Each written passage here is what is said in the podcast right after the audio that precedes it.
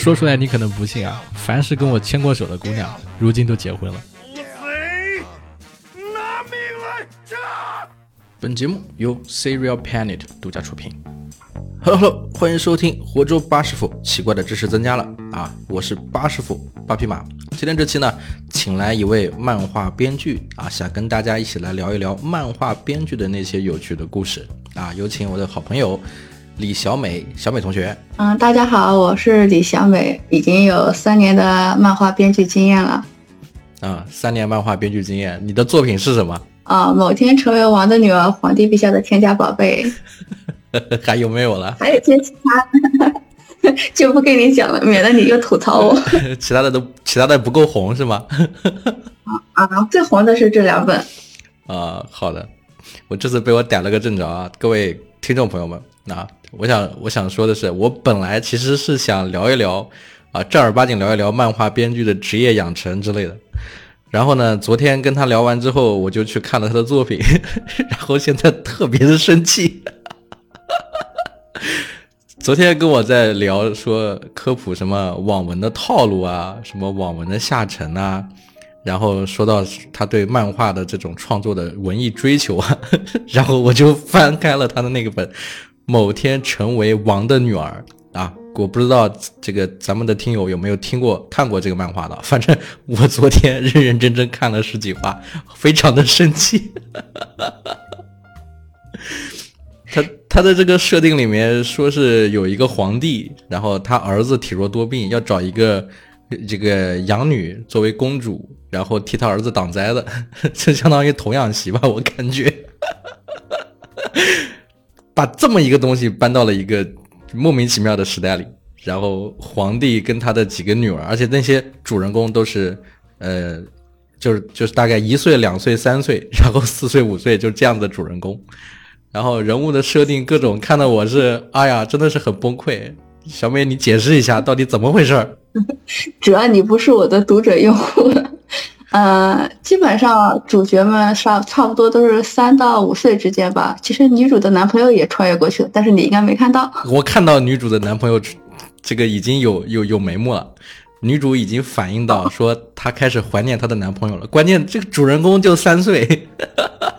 各种感情戏，皇帝这个人又是一种什么样的人物？他的人设是，就是叫外冷内热，就是表面上就各种不喜欢这些女儿，动不动就把谁打到柴房里去睡觉，然后动不动就是就就是要杀谁，总之是一个很奇怪的人设。然后我觉得更就是你知道我是看到哪一幕迫不及待要跟你聊吗？就是就是一个三岁的小女孩突然之间怀孕了，我天呐，这个尺度！他跟那个王子见面的时候嘛，就跟那个体弱多病的王子见面，然后莫名其妙的开始肚子疼，然后莫名其妙生出了一只熊猫，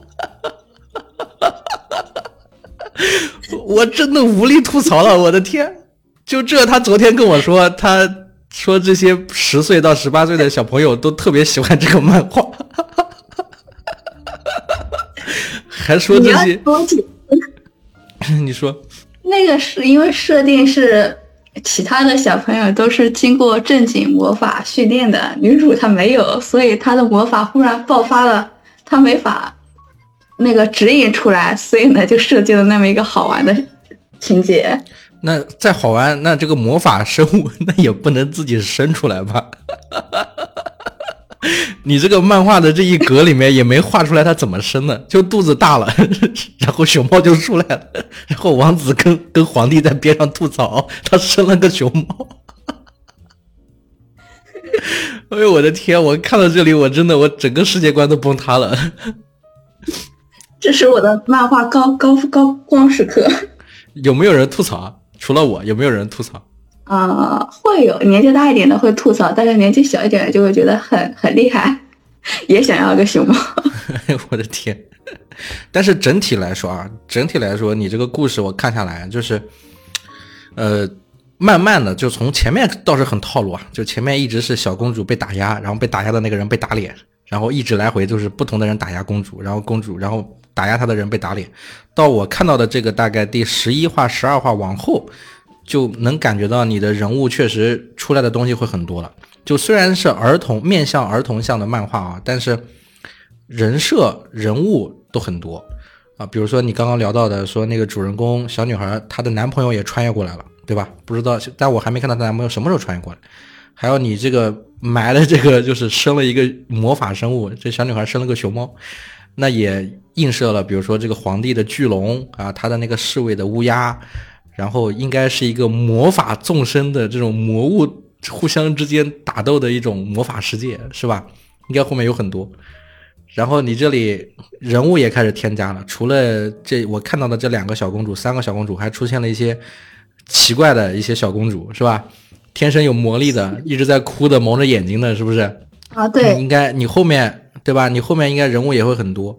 我是目前我基本上已经想象不到你的走向了，你知道？因为开始上学了，这是一个我我看日本漫画特别多的套路，就是一旦主人公进入学校，那那个发展出来的支线就更多了，对不对？他肯定要有队友嘛，你增加人物，增加队友，后面还要有个大的主线。你还设置了一个高光，就是说他十一岁，反正小王子要有一一难，这一难这个公主要替小王子去寻死，这非常经典的人，非常经典的故事模型。反正就是很多人很多人都被你这东西勾着往后看。我现在可以理解是说你为什么会有一些，比如说妈妈粉、爸爸粉，是吧？想往下看下去，最后是怎么救赎的？嗯，差不多。这个其实主要还是父女之间的感情，因为就是皇帝陛下他是一个从小就缺爱的一个人，就是写到后来的话，就是之所以会有很多嗯年纪小的小朋友跟我有共鸣，就是他们就是因为我收到很多粉丝的来信嘛，就说平常就是会看到爸爸打妈妈，嗯，或者说爸爸妈妈一直不喜欢自己，因为皇帝陛下的设定就是跟他们是很相像的啊，就是他们。对，一边就是很羡慕女主，就是会被所有人都喜欢，一边也会心疼皇帝陛下。就是虽然说他们是小朋友，但是他他们会心疼这个大人。为什么心疼这个大人？因为这个大人的童年不幸可能会跟某些小读者是相似的。因为其实包括我们小的时候，其实跟父母之间也是会有一些矛盾摩擦的。嗯，可能会觉得受到委屈。实际上，皇帝这个人设呢，就是会比较贴合。但至于一些爸爸粉呢，就纯粹是因为觉得自己养了一个好可爱的女儿。啊，但是我还是不得不吐槽你啊！这个皇帝虽然有这么多毛病，但是他连他小小，他连他自己儿子的妈妈那个雪儿公主啊，雪儿皇后都杀掉了，是吧？就是就是就是这个漫画虽然是同龄向的啊，然后表现血腥的地方也也比较少，就一笔一笔带过，但是实际这个故事你不觉得是个很悲惨的故事吗？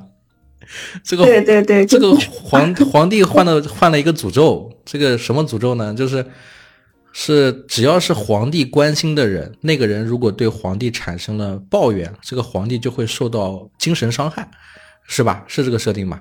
啊，你可以这么理解。所以因为这个诅咒，就导致皇帝要避免自己喜欢喜欢上任何一个女人。但关键是，他到底是？害怕女人伤害自己，还是他本身就害怕女人？我觉得这个又值得商榷。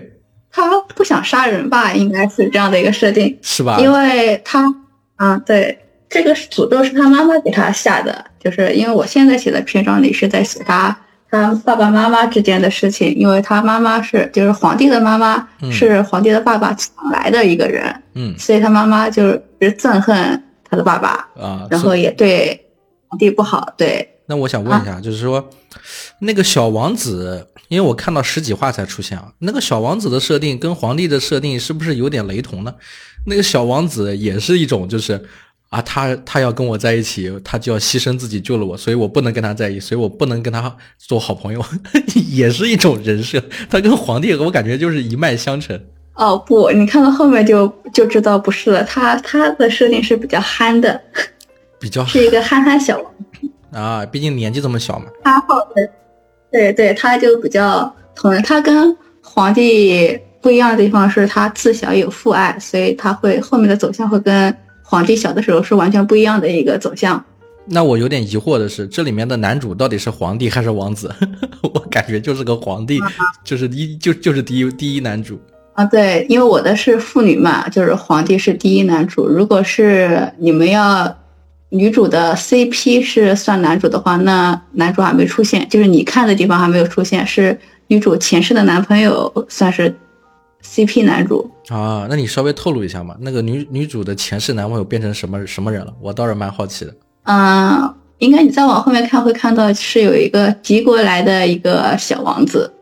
敌国来的小王子是他前世的 CP，前任对对，不是前任，是是是是暗恋对象是吗？还是说在交往的对象？也不是，因为他前世是一个大学生嘛，他们大学期间是有一对，他们两个人在谈恋爱，然后出车祸过来的嘛。啊，所以最后这个小王子会过来要跟这个公主产生各种关系，让这个皇帝吃醋是吗？吃醋是有一点点吧，就是会有就是岳父和女婿之间的那种感觉吧，但这个写的比较隐晦，因为我更想表达的，因为因为当我发现我的读者对象年纪比较小的时候，我会把这些感情给调的更适合他们看，就包括我原来的设定里面有两个小公主实际上是坏的，嗯但是因为小读者特别喜欢，尤其是你说那个眼睛瞎掉的那个眼睛蒙着的那个女孩，嗯她的粉丝量也是很高的。一开始我的设定她是个坏坏女孩，嗯但喜欢的人太多了。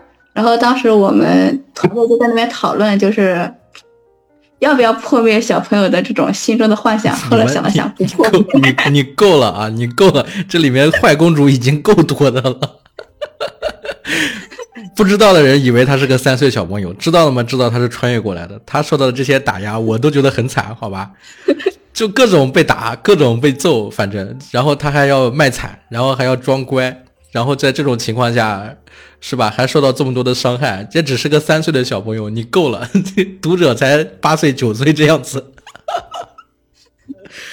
我觉得，我觉得我看了之后，我是想吐槽的，我觉得太过分了。就是网文的那些读者，大概十六七岁、十七八岁的人，受够了这种套路。你在前面就用这些去套路十岁的小朋友，哎呀，我的天！我看完我都生气的很。但好歹好好在是说，这个漫画就是，虽然你是感受到那种痛苦，但是痛苦不深，就是你刚觉得有点愤怒，那个欺负他的人就嗝屁了，就完了。整个剧情实在是太快了，过山车一样的剧情。看到他生孩子的时候，生生出熊猫的时候，我已经懵了。这个是漫画的那个，就是漫画它没法，尤其在前期它没法没法节奏太慢，就是因为你想我我周更就是双更或者三更，其实一个星期也才更新了四五十格，嗯。就是如果你太慢的话，是因为你看的时候是刷刷刷一次性看的，但是如果是追更的话，你要等一个星期或者说等三五天，你才能再看十几格，嗯。就是剧情就是是不一样的一个感受了。这是漫画编剧跟网文就是不一样的地方，因为你网文的话是每天至少得更新六千字，嗯。但是如果我六千字写在漫画里的话，那可能是要，嗯，可能是要六六六六一百多个吧，一两百个的内容。所以你跟我说你每天在更新这个内容，然后我当时觉得还很辛苦。那我现在看下来确实很轻松啊。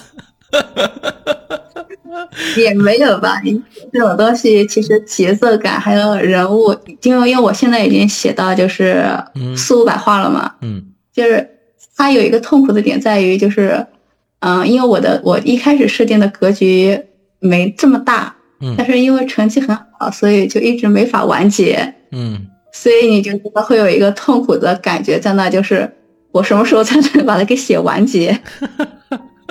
那我问一下啊，你这个四百多画一画你，你到你手里的这个分镜头脚本的这个字数大概是多少？嗯嗯，就是现在差不多是三十格一画的话，我差不多三十格大概是写一千到一千五百字左右。啊，就是一千多字是一话，四千多字，四千多写了四百多话了。嗯，应该不止，因为我们还有誊稿，因为主笔的那个是不一样的。呃，那那那，比如说你这你这一画里面，你在你做这个文本的时候，会包括一些场景描写吗？就像我们昨天聊的，你说一个格子它还分主笔勾画、勾线、填色，还有画背景的嘛？那那你在教这个文本的时候，文本里面会会有涉及到，比如说背景是什么吗？服装是什么这些？会在初次出现的时候跟他们讲，嗯，因为我因为我这个剧情可能会很长一段时间都在这个环境下，所以我只要他第一次出现的时候跟他们讲一下就行。但是他们做背景的人是 每个格子都得往里面填的。啊，那你教的是只是对话流的状态呢，还是我理解的那种剧本的状态？比如说什么时间几点几分正午什么场景谁跟谁说话，还是说是像小说故事一样的写法？偏偏小说一点吧，因为这样写起来我比较随意一点。反啊正因为我的主笔都合作很多年了嘛，就是你是偏轻小说的写作。嗯，你可以这么理解吧。那那那我问一下，这个某天成为王的女儿这个漫画，它有小说版本吗？没有啊，因为原创剧情写都写不来，没时间去给它换成小说，就还如果要把它作为小说，还是要调整一下的，是吧？肯定要调整。因为我剧本的话，实际上是比较糙的，啊、如果你要变成小说，你要得加文笔什么的。但是现在好是好在说，你这你这个漫画因为特别还是比较红的，所以现在已经出了那种动画版本了，是吧？我有一些网站可以看到那种轻动画。嗯，对，在在某平台吧。对你不能说什么平台啊，就是能看到漫画，也能看到动画版本了。我一会儿就看看动画版本，我看看是什么情况。那我们、啊，动画版本，嗯嗯，我们话说回来啊，就是这个你作为一个漫画编剧啊，我还是很想聊一聊，就是怎么看待漫画编剧这个行业。就是在这个漫画这个行业里面，这个职业本身好像是一个很年轻的职业，其实大部分人也不知道，就是你们一般具体是要干些什么。漫画的话，确实是比较新，发展起来也差不多是这几年的事情。嗯，然后就是国内的漫画的话，主大多都是团队合作了，就是像我们编剧的话，就写剧情，嗯。然后会有主笔去画分镜，嗯。然后会有勾线去勾线条，背景做背景，然后阴影去铺一些大的颜色块，嗯然后上色呢是把它给调调试出来，然后还有就是一些审核团队了。就是总的来说，一部漫画其实，嗯，参与的人是挺多的。嗯然后你说，嗯，编剧做什么？编剧每天就是先摸摸鱼，嗯，摸鱼。然后再嗯 再再安慰安慰主笔，因为经常尤尤其这本刚开始写的时候，嗯实际上前面的人物还是很多的，嗯主笔就，哎呀，好难画呀，然后就是安慰他，对呀，是呀，好难画呀，编剧真该死，就是先哄哄你你自己吐槽自己是吧？对对，哄哄主笔，哄完主笔以后，上色就悄悄的过来跟我说，嗯哇，这个颜色好难放啊，这段为什么过不了啊？我说，嗯，是的，都怪编剧。对对对对，人物的 人人物的一那些，比如说服装、颜色，包括我说的背景，是是也都是编剧，也就是你来这个设定吗？啊，我来设定，但我不审核。但是他们主美审核的时候呢，有的时候他们不知道我最初设定这段的意义在哪里。比如说，那那个蒙着眼睛的小公主，她一定眼睛上要蒙块布，就是他们不懂这个设定、不懂这个意义的时候，他们去审核的时候，有的时候会有理解偏差。这个时候我就会跳出来，我会说，虽然我不懂美术，但是我觉得这里不对。嗯 但是这边有一点就是，我们公司对编剧还是比较尊重的，所以就是，嗯呃不管我提出什么样的要求，他们尽量都会满足我。我觉得这点还是比较好的，就是，嗯，那漫画编剧啊，就是他在整个这个漫画行业里面，你像你说的，有主笔、有勾线、有填色，还有后面的审核，对吧？在这整个这个还有包括运营啊，各种的，就是在这整个一个项目里面，漫画编剧是不是占的占的这个比重更大？就是它的作用会更高？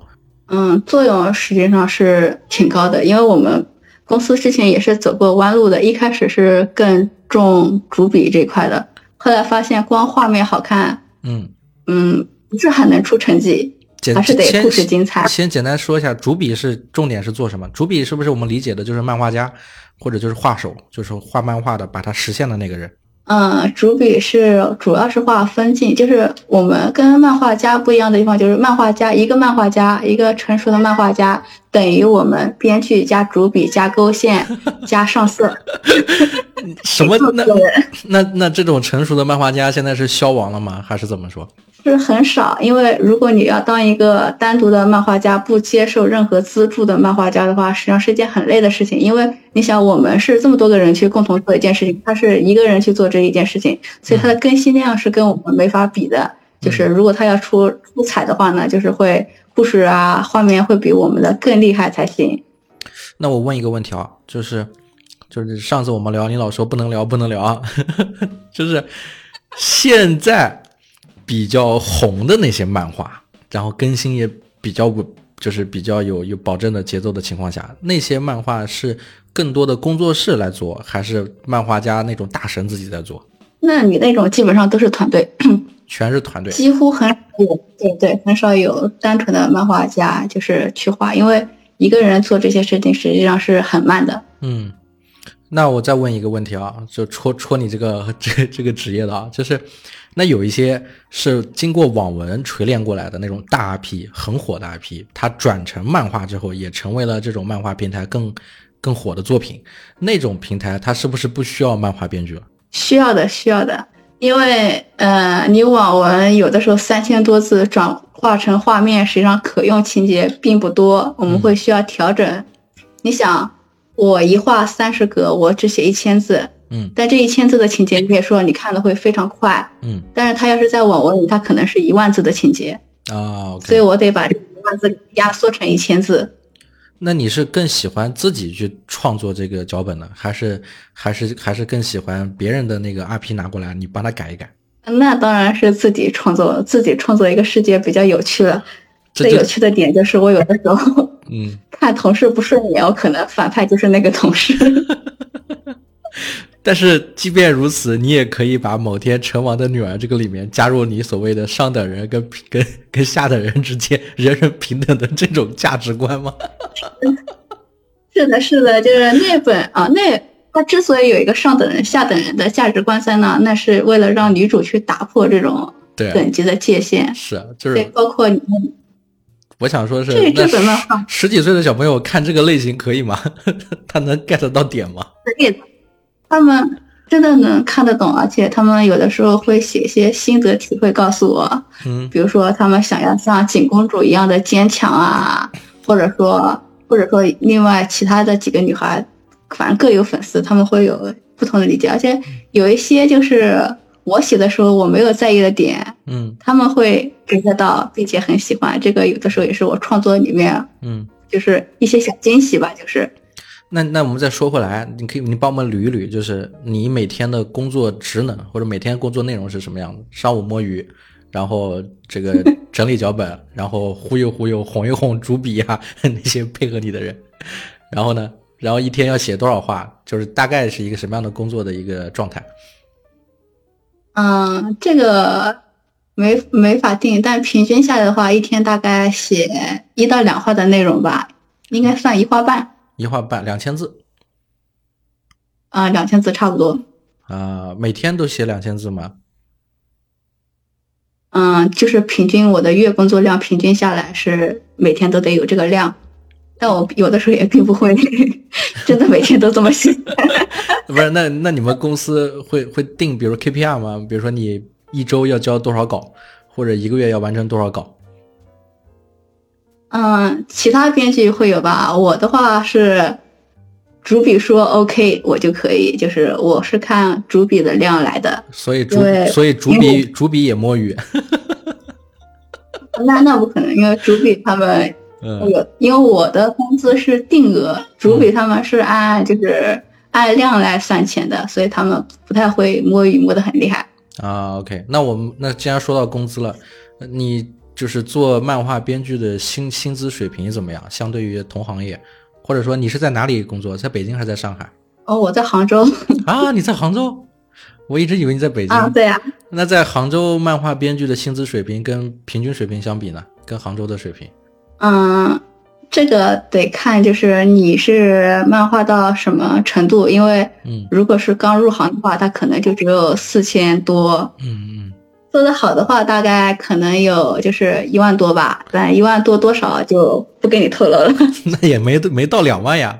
啊，两两万的那种，一般就是如果你想要到两万的话，一般是可以就是可以自立工作室去做这些东西。啊，那我问一个啊，就是，那那比如说这一个我们都知道的是这些漫画，它是在各个不同的平台分发嘛，协商，对，它会走付费呀、走分成什么的。那像咱们这种工作室的形式，就是作为漫画主笔，或者说像你这种作为漫画编剧，是不是就拿不到分红了？嗯，对，是是这样。也就是分红由公司来来来，就是公司去盈利了。但是他要养活你们这么多团队、这么多人，还是比较费的费，就是前期还是比较累的前期其实漫画的投入资金前期也是挺多的。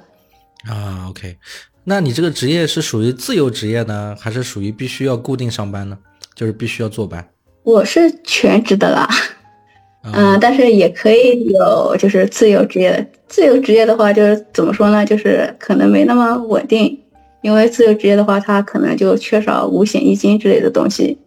那比如说像漫画主笔他们，或者一些就是其他的助手，他们也是必须要到公司里去坐班吗？看他们自己的选择，就是我们公司对这一块，或者说这个行业对这一块，其实要求没那么严格。就是嗯你愿意来坐班，我们会给你提供办公室，给你提供五险一金的保障和一些嗯、加班费啊、交通费之类的补贴。嗯但是你不愿意来坐班的话呢，也是可以的，就是我们按兼职合同走。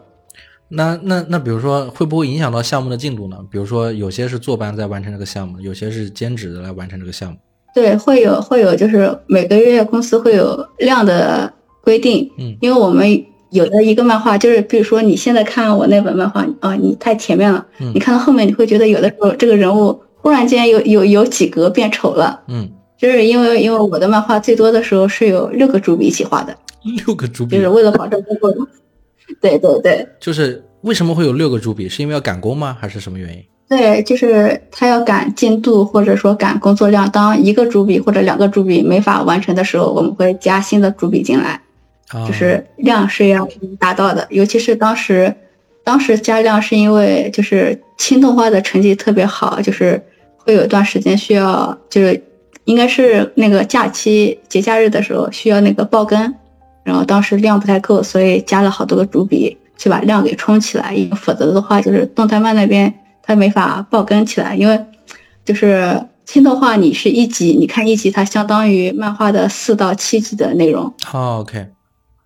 那能不能再给我们科普一下轻动画这个概念？轻动画是不是可以理解为是漫画行业的一个新生，或者说是是国内的一种新的状态？嗯，对，这个概念其实是之前的就是动态漫，但是之前的动态漫更更贴切的说法是有声漫画，嗯就是人物除了眼睛和嘴巴眨一眨，嗯就没有了。现在的轻动画呢，那个人物的动作会多一些，嗯包括背景，包括配音。像我的那一本的话，就是开头的那个，嗯，河水，就是小婴儿都在河水里面嘛，嗯那个水是请的动画组的人画出来的，就一帧是按按按按帧算钱的。嗯嗯嗯那个当时开头那一块也是，就是砸了相当于动画的钱，就是轻动画，就是相对于动画来说呢，它成本没那么大，画面没那么流畅，嗯但相当于以前的那个，嗯、动态漫呢，它又比他们就是动作啊、画面啊又舒适很多，然后非常适合现在的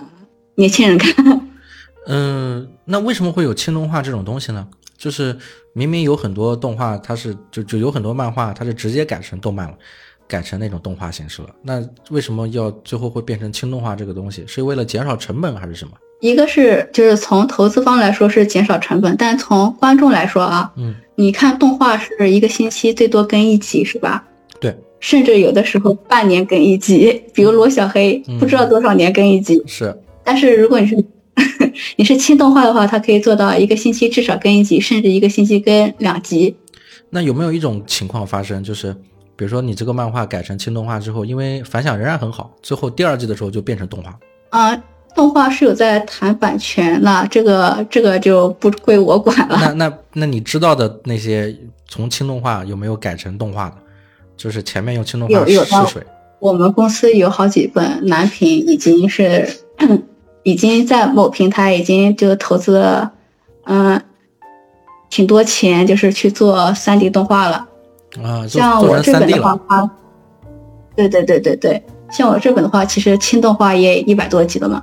嗯，嗯，是就是那已经算是成绩很好了，不然不会有人砸钱做这个。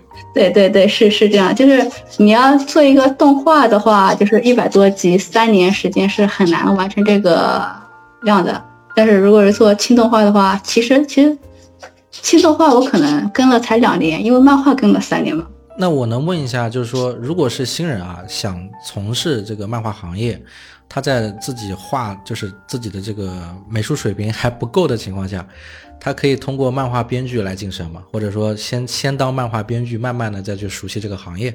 啊，你你说的是两件事吧？对，就两件事。嗯，就是不是你说的，他是想去画画还是想去写东西？这其实是两件事情。嗯，但是很多人都会觉得说，就是比如说啊，我们这一代，我是九零后，那零零后可能有很多人是想当漫画家的，想当漫画家的，那他们肯定也想当漫画编剧，或者说在没有自己有成熟能力的情况下，先做漫画编剧，熟悉一下故事的构成，后面再自己创作内容，有没有可能是走这个方向？啊，那可以，就是 看他的走向，但大多数都会被现实给击垮，就是会断了自己想成为漫画家的这个念头。那简简简单说一说为什么？因为当独立漫画家真的是太苦了，你尤其前期，因为前期漫画，尤其是如果你不跟平台签的话，前期是没有钱的。嗯，你想他最快他也得第十话才能收费。那他前面画的那些基本上都是没钱的，但他可能要花半年的时间去来做这些东西。嗯，如果他是一个人的话，半年也不一定够。嗯，嗯，其实我还是建议就是去找个公司，然后不管是从勾线啊做起，还是从编剧做起都可以，就是还是先脚踏实地的把基本功给打好吧。那这是我们的国情呢，还是说像日本那边也是这样子？因为日本漫画那个就那个 Jump 是吧？少年漫画、热血漫。他们那些大神作者是大神作者带很多的徒弟自己做工作室，还是说那些新人也是这慢慢一点点的通过什么样的方向走出来的呢？新人也是，就是包括日本那边就是大神他们开的工作室，新人也是一开始去加入别人的工作室，嗯，就是了解了这块行业以后，他才会去自己开，就是那种初生牛犊不怕虎的，忽然间自己就想去写一本，嗯，就去当一个漫画家，去画一个。基本上都是扑街状态的 啊，那我那我是不是可以更清楚的明白，就是比如说国外那些大神画那些漫画的，他们先加入这个他们前辈的工作室里面当助手，然后前那些前辈大神出了名的，其实也是现在充当的是像你这样子的角色，比如说漫画编剧加一些，可能做一些主笔的工作，给他的助手们讲他的故事走向类型，然后后面都是由助手完成的。嗯，对对对，差不多是这样的一个状态吧。这样子就是分工下来的话，会就是对于节奏或者说更新量会比较好点。因为如果全部自己一个人做的话，实际上是花费比较大的时间。但是也不排除一些天才的，嗯，那种就是可以自己，嗯，一战成名的也是有的。哦，那他是先要有很多存稿吧？这个行业是需要有很多存稿。比如说，比如说我认识有些网文作者啊。他是先把网文先写完了，然后再在平台上更新。那有没有存有没有存在过这种，就是他先把漫画完结了，然后再再再跟平台去谈，再一点点的上传？嗯，我觉得漫画跟网文还是不一样的，漫画的投入还是比较大的。就是 你漫画想画到完结再去再去上的话呢，其实不现实。一个是如果你要去跟平台谈的话呢，就是平台跟你过了的话呢。就是如果有钱拿的话，那你什么时候完结，平台说了算。如果你跟平台签纯纯分成的话呢，那你可能比如说你有一百话，你或你囤了一百话，那这一百话成绩都非常差的话，你每天去更新出去，你的压力很大，因为平台它不会再给你推荐那个推荐位的支持。对啊，所以漫画相对网文成本这么高的话，还不如说先画着，网上更新着，再根据情况去调整内容。嗯，是这样，就包括我们就是公司这种以团队合作的，我们也是根据就是成绩和读者的喜欢度，会我们会去调整自己的内容。就包括我前面跟你说的，我会把反派给掰回来。是，那我问一下，就是那你是怎么成为漫画编剧的呢？比如说新人有想成为漫画编剧的，怎么才能进入这个行业呢？嗯，我成为漫画编剧是比较戏剧性的，因为。我曾经在家做全职写手，就写网文写了两年。然后有一个朋友又说，他现在在做漫画编剧，嗯然后他一个人在那好孤独呀，他就想喊我过去。嗯我当时在家里，因为天天待在家里，爸爸妈妈多少会有会会会有点烦，逼着我去相亲。所以呢，所以逃到杭州去了。对，在相了不知多少个亲以后，我决定我再也不要相亲了，所以我就跑到杭州来当漫画编剧了。然后待了三年写的话，差 对，也差不多是第一部作品就出了成绩吧，就所以，所以你是从网文这个作者转型成的漫画编剧。对对对。那你身边认识的行业就是同行啊，做漫画编剧的，除了有网文作者之外，那那比如说小白什么的，有没有可能，或者其他的专业过来的，没有经验的直接转过来？也也有的，但是这个怎么说呢？嗯。因为因为我们写过网文，其实在看漫画的话，会发现就是 世上是有个时间差的，嗯。就是网文的脑洞是大于漫画的脑洞，漫画的脑洞它又大于电视剧的脑洞。嗯。这个是跟其实跟成比成本是成反比的，嗯。成本越低，的脑洞就越大，嗯。因为什么都能写，但他当他成本高到一定程度的时候，他就不敢去搞那些特别厉害的脑洞了，就。就是一定要是画面能够表达的，然后还不要太太复杂的。是会有一个这样的一个环比在，所以我们网文作者去做漫画，他就会有一个优势，就是会写一些可能在网文界已经是 比较套路的东西，但在漫画里面可能就是人家从来没有见过。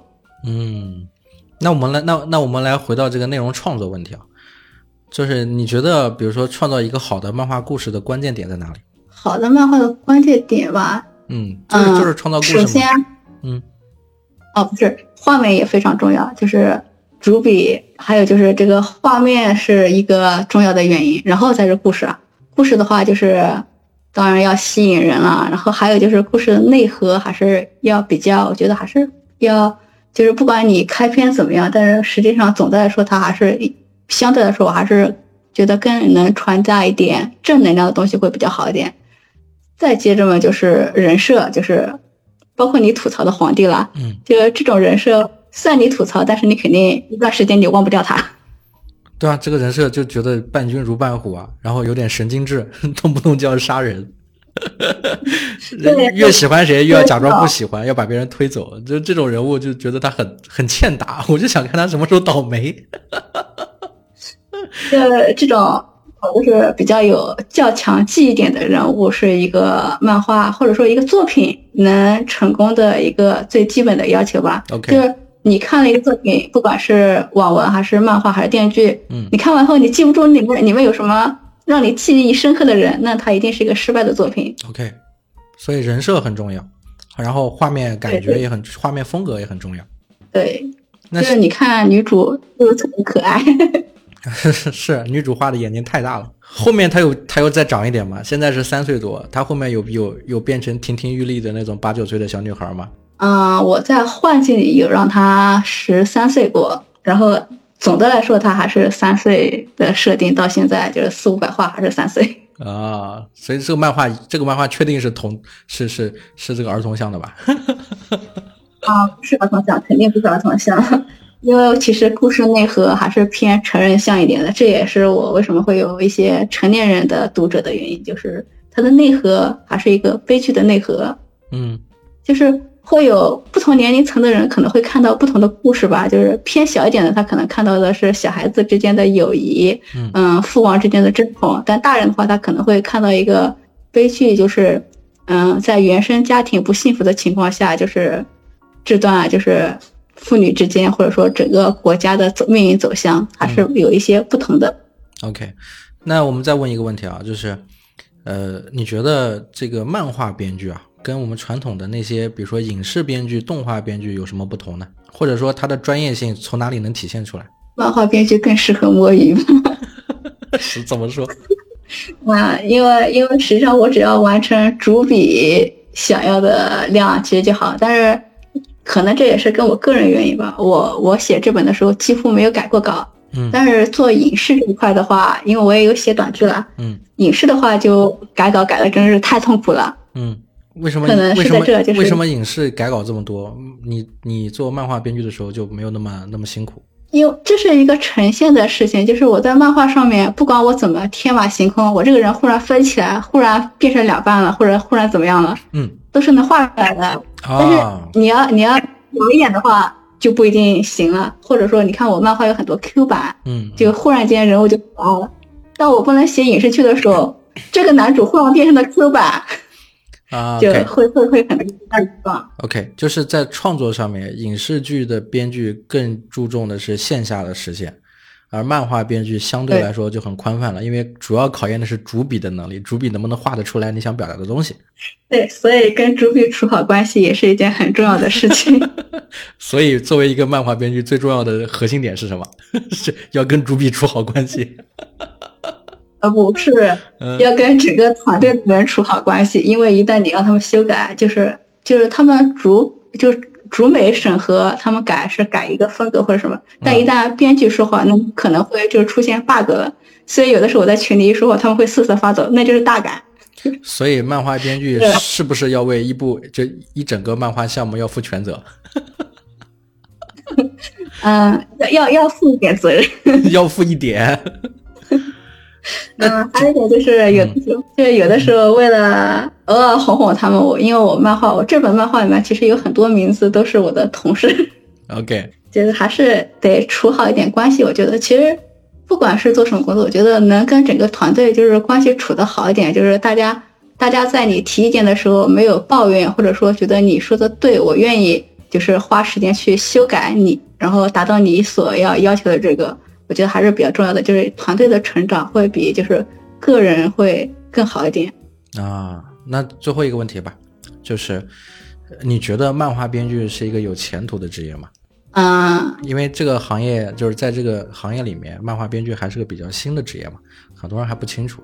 那你已经做了三年了，你觉得这个职业有前途吗？或者说它的发展方向会是什么样子？我我这么说就是，如果想更进一步的话呢，可能漫画编剧比较适合当踏板。嗯但是如果你真的很喜欢这一块的话呢，就是你可以漫画编剧去转动画编剧，嗯会更好一点。因为包括我们我们所有的漫画成绩好的，实际上都是要去做动画的。这这是一个很自然而然可以转的一个行业。嗯当然，就是如果你是当踏板的话，你可以去通过漫画编剧去做一些其他的，可以去跳到影视编剧，嗯或者说嗯、呃其他的，比如说文案策划、游戏策划之类的也是可以的，看你个人的追求。就是首先，我觉得就是工作这一块的话，因为工作确实是再喜欢它，做久了它也是会变成一件就是相对来说比较枯燥的事情。嗯你要在比较枯燥的里面去找自己相对来说更喜欢的点，会更好一点。所以漫画编剧它是一个过渡性的职业，但是又是一个有挑战性的职业。如果这个职业能能能做好，其实选择方向是很多的。你可以选择自己做漫画家，也可以选择转动画方向或者做影视方向，就是它是能够让你成为就是跟跟这种故事打交道的人里面比较专业的那个类型，往那个方向走的是吧？啊，对，是这样，是这样。那你后面接下来你有什么打算呢？其实小美同学在跟我们做 做这个采访的时候，她已经从全职转为兼职了。我看这个样子是要转动画编剧之类的这个方向。啊，是这样子的，是有一些动画公司邀请我了，就是，但我觉得就是我未来是肯定更喜欢啊就是走，因为我一直期待一件事情，就是国漫崛起嘛，我未来是肯定会去做动画这一块的。OK，但是我想在做动画之前去再去尝试一些其他的职业，就是还是增加一点自己的阅历，我觉得会更好一点。所以其实你的目标还是希望能够做出更好看的动画。对对对，因为其实国漫最近几年是崛起，会比以前好很多，但是进步空间还是很大的。就是嗯，就是 问题还是这个问题啊。呃，那你接下来你打算就是往哪个方向去走？就是你已经做到了这个资深的漫画编剧，有了自己的作品，作品也变成了轻动画，按说是已经有了成绩了。所以你的下一步是希望就是继续往哪个方向去发展？嗯、我会先去嗯、从事一些，比如说类似于游戏策划这样子的工作，嗯然后发展一段时间，因为这这个行业也是我没有接触过的。嗯就是如果我后面变心了的话，那我可能会一直从事这个；如果后面没变心的话呢，我可能会最终会去转向有那个动画这一块，就是还是给祖国或者说中国，因为实际上一提起就是动画。比较流行的还是日本的，或者说是国外的这些，就是中国的动画，就是知名度还是没有那么高的。我还是觉得就是能为祖国的这个动画行业添砖。对对对对。啊，OK。那最后一个就是你想对这些想成为漫画编剧或者想进入我们国内漫画行业的年轻人，有些什么什么话想说，或者有些什么忠告？怎么说都行，你拒绝他们进来也可以。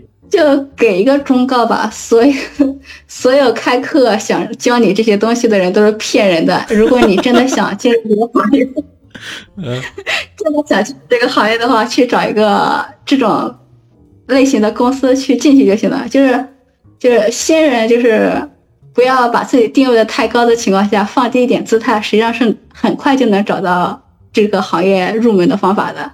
啊，包括不要相信培训班，不要。那看样子你吃过亏吗？我没有吃过亏，就是因为我见过太多，就包括我在写网文的时候也是，嗯，就是我认识很多，就他们自己可能。签不到网文，嗯，但他们可以去当老师开课，就骗了不少新门新，就是因为他们一节课或者说一个课时下来也要小到一千，大到一万，嗯，其实受骗的人还挺多的。但受骗的人他上那课的时候，他也不知道自己受骗，他就觉得哦，你讲的好有道理，嗯，实际上就在我们行业人是知道他们都在乱讲，或者说这个是但凡你写几年就能众所周知的东西，就没必要去花钱去做这些事情。啊，所以就是，如果真的想做这个行业，从事这个行业，还是老老实实找个工作室，好好的去里面当个职员，然后熟悉每一个环节跟步骤更好，更靠谱一点。